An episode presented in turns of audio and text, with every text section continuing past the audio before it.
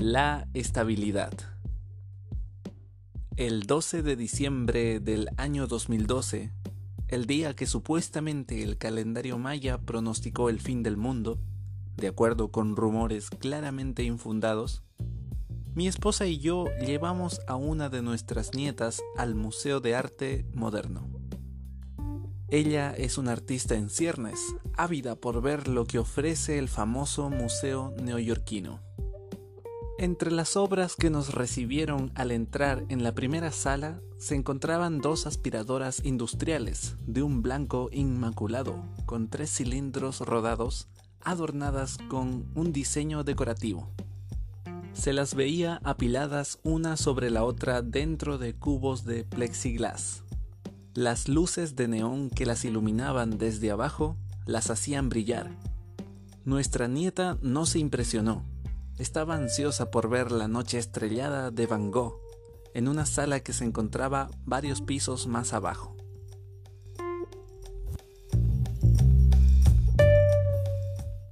La noche anterior, el curador del MoMA había convocado a una actividad sobre el tema de la atención y la distracción. El foco de la atención es la clave para definir la manera en que se exhiben las obras. El marco nos anticipa a dónde debemos mirar. Esos cubos de cristal, esas luces de neón, dirigen nuestra atención al lugar donde se encuentran las relucientes aspiradoras y las desvían de cualquier otra cosa. Lo comprendí cuando nos marchábamos, en el amplio corredor del museo junto a una pared alejada vi unas sillas apiladas sin ningún orden, que esperaban ser ubicadas para un acontecimiento especial. Apenas pude distinguir cerca de ellas, oculta en las sombras, algo que parecía ser una aspiradora. Nadie le dedicaba la menor atención. Nuestra atención no debe estar a merced de la manera en que se configura el mundo exterior podemos decidirnos a observar la aspiradora en sombras tanto como aquellas que están iluminadas. Una atención equilibrada es reflejo de una actitud mental que simplemente registra la conciencia sin que nada la atrape o la desvíe. Todo fluye. Podemos advertir esta apertura en situaciones cotidianas. Por ejemplo, si esperamos nuestro turno en una tienda, detrás de un cliente que se toma demasiado tiempo, en lugar de enfocarnos hacia el resentimiento o pensar que llegaremos con retraso a otro lugar, podemos deleitarnos con la música de fondo de la tienda.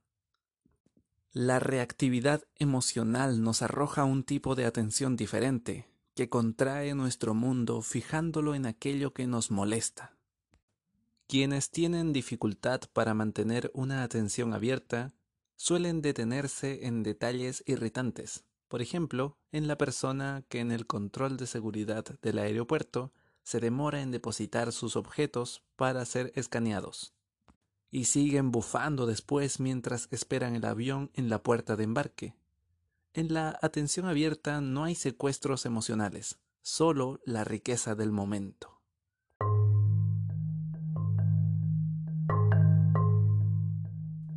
Una medición cerebral de la atención abierta evalúa la efectividad con que las personas pueden detectar números intercalados entre una serie de letras.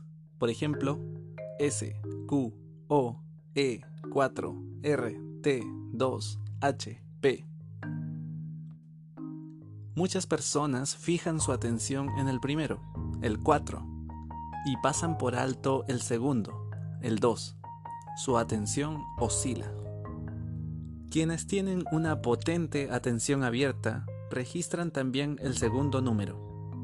Las personas capaces de apoyar su atención en esta modalidad abierta son más receptivas a su entorno. Aún en el trajín de un aeropuerto pueden mantenerse conscientes de lo que sucede en lugar de perderse en detalles. Las personas que en los test cerebrales obtienen puntuaciones más altas en atención abierta registran gran cantidad de detalles instantáneos que la mayoría de la gente pasa por alto. Su atención no parpadea.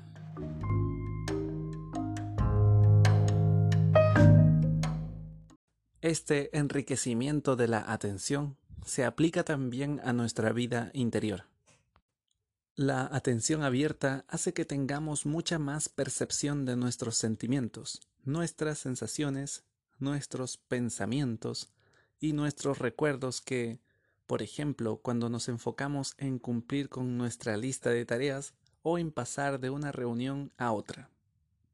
La capacidad de permanecer con la atención abierta en una conciencia panorámica nos permite estar presentes con ecuanimidad sin quedar aprisionados en una captura ascendente que mantiene a la mente atrapada en la crítica y la reactividad, ya sea negativa o positiva, afirma Davison.